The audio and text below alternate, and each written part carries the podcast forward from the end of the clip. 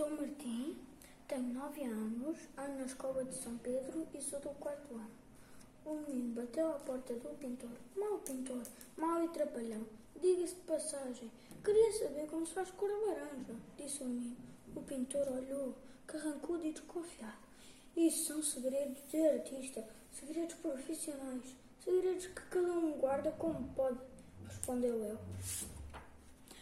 Menino saiu da casa do pintor e foi ter com o poeta, muito mau poeta, aliás, que estava no jardim a rebuscar rimas para os seus versos.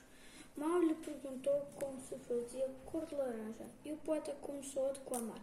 Oh, cor de laranja, palavra bela, sumarenta que, palavra que alimenta.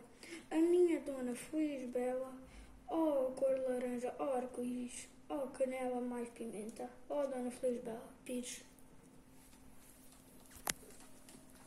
E este livro é o Como se faz a cor laranja e escreveu António Torrado.